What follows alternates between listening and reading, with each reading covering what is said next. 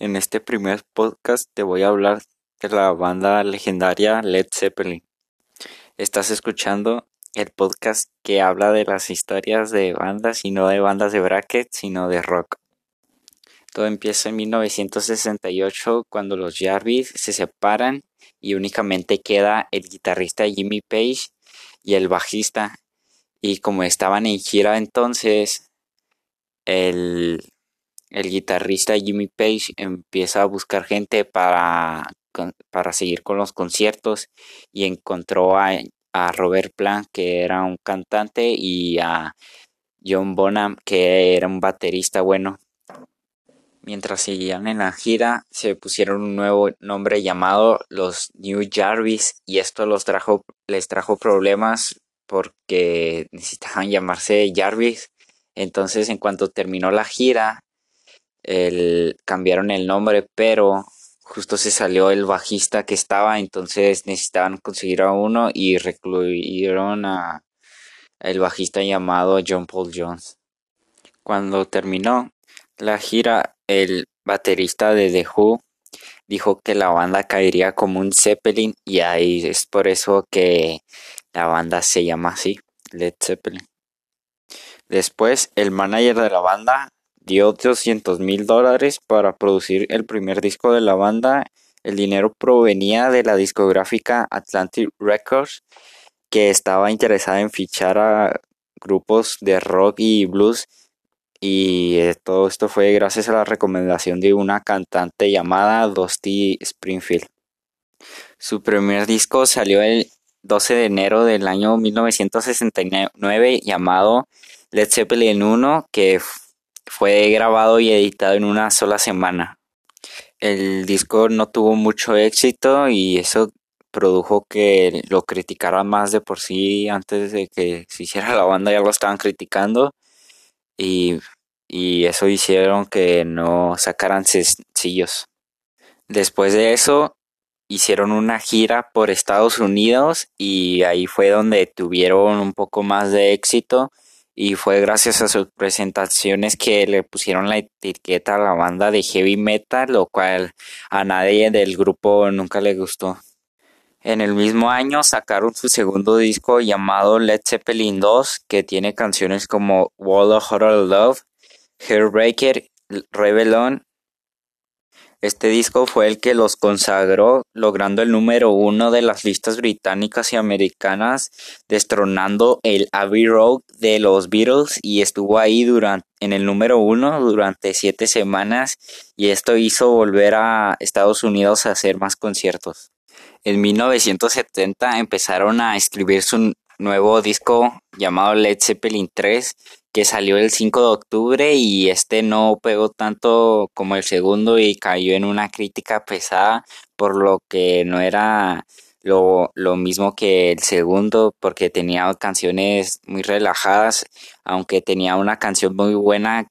de ese disco llamada Immigrant Song que tal vez muchos la reconocerán por salir en la película de Thor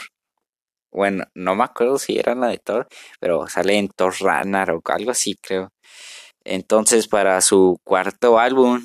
que como adivinada se llama Led Zeppelin 4, nada, no se crean, pues no. El grupo quiso ponerle el nombre, no lo quiso poner nombre porque pues estaba, bueno, la verdad, quién sabe, este, no le pusieron nombre, solo una imagen de un señor ahí medio curiosona que está padre, la verdad. Y adentro del disco se salían unas, unas, ¿cómo se puede llamar? Unas, unas cuatro, cuatro extraños símbolos que cada símbolo pertenecía a, cada integrante. Por ejemplo, una flor era para el el cantante unos tres círculos que es como casi la del Trinidad, el símbolo de Trinidad, alguien lo reconocerá, era para el baterista y un símbolo raro que, que, que el guitarrista creó que llamado Soso es para él y, y el otro también es algo así como círculos es del, del bajista.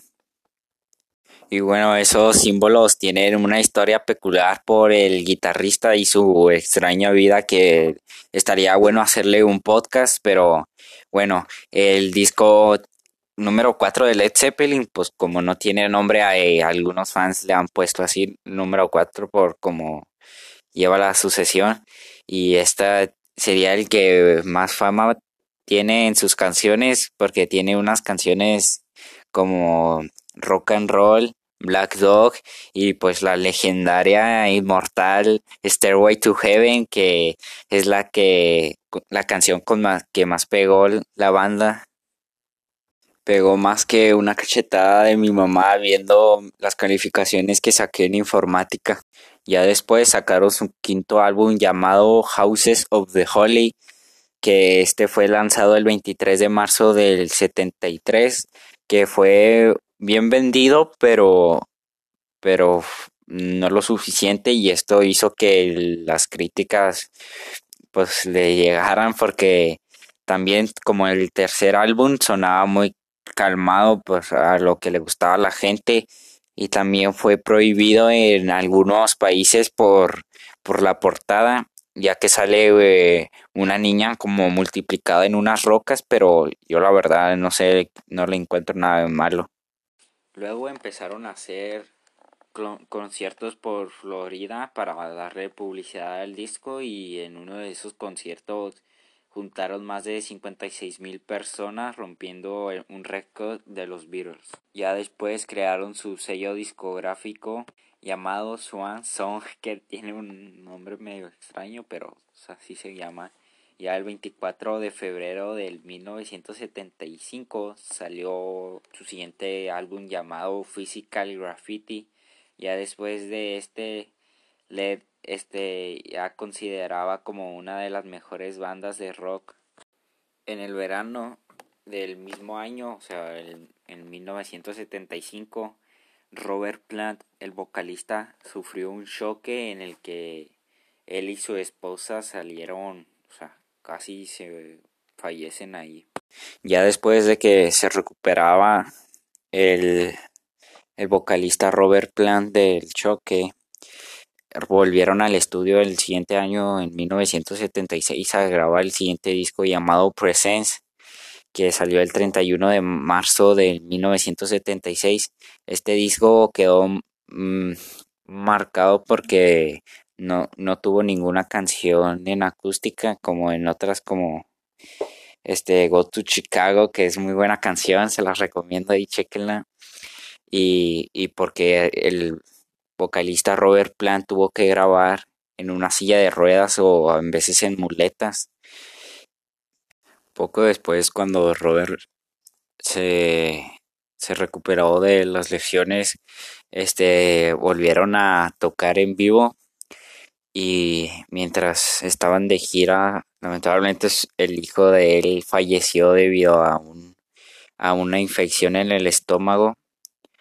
y, y esto hizo pues volverse a plantear si aún seguiría en la banda Robert Plant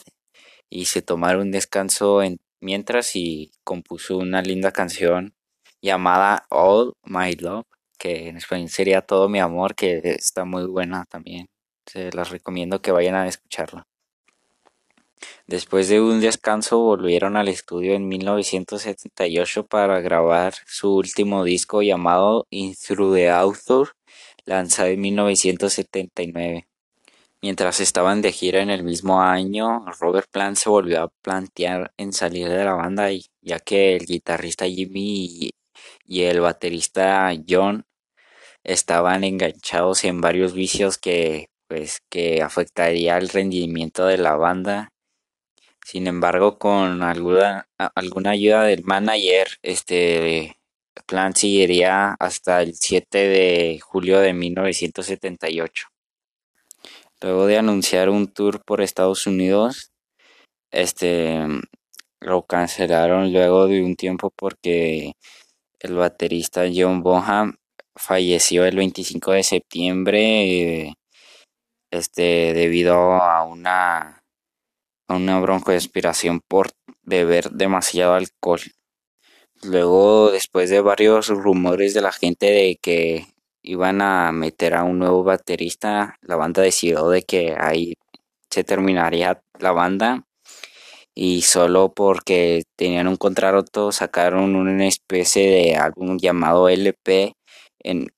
que tendría como título Coda ya que ya que tenían el contrato entonces tenían que sacarlo y lo hicieron con grabaciones pasadas de John Bonham que es el baterista y eso fue lo único que sacaron en el nombre de Led Zeppelin y ya en el futuro solo hicieron algunas presentaciones